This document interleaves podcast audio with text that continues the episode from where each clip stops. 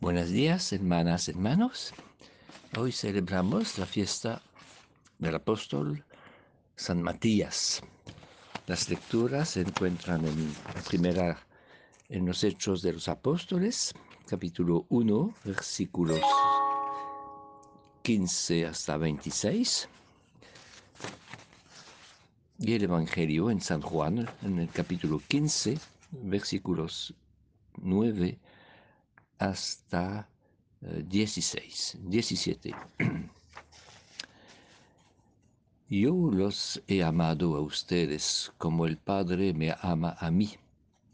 Permanezcan en mi amor.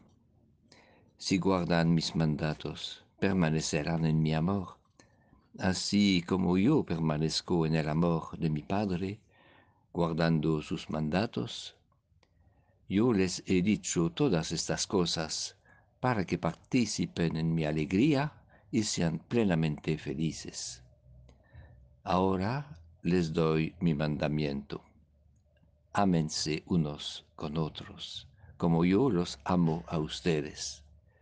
No hay amor más grande que este, dar la vida por sus amigos. Ustedes son mis amigos si cumplen yo que les mando ya no les diré servidores, porque un servidor no sabe lo que hace su patrón. Les digo amigos, porque les he dado a conocer todo lo que aprendí de mi Padre. Ustedes no me escogieron a mí, soy yo quien los escogí a ustedes y los he puesto para que produzcan fruto, y ese fruto permanezca. Entonces, todo lo que pidan al Padre en mi nombre, se lo dará.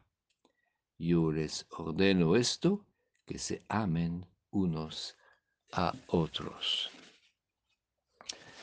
Entonces, hoy celebramos la fiesta de San Matías, el apóstol escogido para reemplazar a Judas.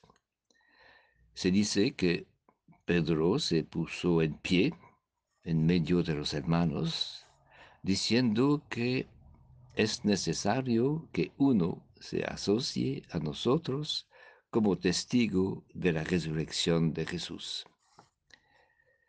Es preciso, es necesario que el grupo de los apóstoles sea completo, según el deseo de Jesús, que había constituido un grupo de doce apóstoles.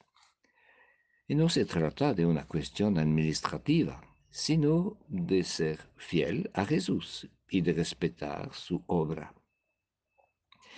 Desde el inicio hay una voluntad de los discípulos de obedecer a la misión confiada por Jesús y de poner en práctica sus mandamientos.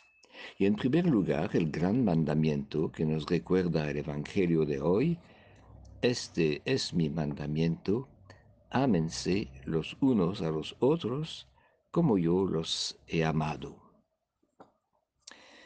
No se trata de seguir a Jesús de una manera sentimental y pasiva, con sueños bonitos y nada más. No se trata de, comportamientos vagos y facultativos. Vivir el Evangelio es una cuestión de decisión y de voluntad. Hay que actuar y poner en práctica.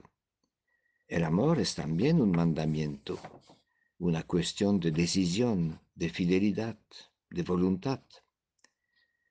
Y para construir la iglesia como para construir toda comunidad cristiana, hay que actuar de una manera decidida, con inteligencia y discernimiento, escogiendo, por ejemplo, a las personas según sus capacidades humanas.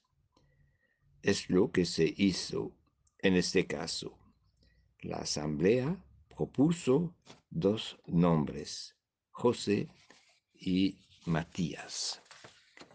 Pero para construir la iglesia es necesario también la docilidad al Espíritu Santo.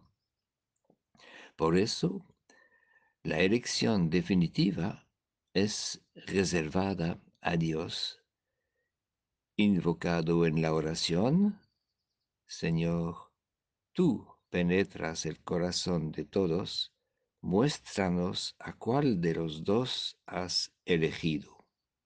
Luego echan suertes que caen sobre Matías, que ha sido designado. En la elección de Matías vemos que a través de las mediaciones humanas es el Señor que elige. También con la elección de este último apóstol se cumplió la palabra de Jesús. No son ustedes los que me han elegido, fui yo quien los elegí a ustedes. Señor, que podamos utilizar de manera inteligente los dones y las cualidades que nos ha compartido a cada uno y a cada una y al mismo tiempo que nos quedemos siempre dóciles a la acción de tu espíritu, porque es la condición para que demos fruto abundante y duradero.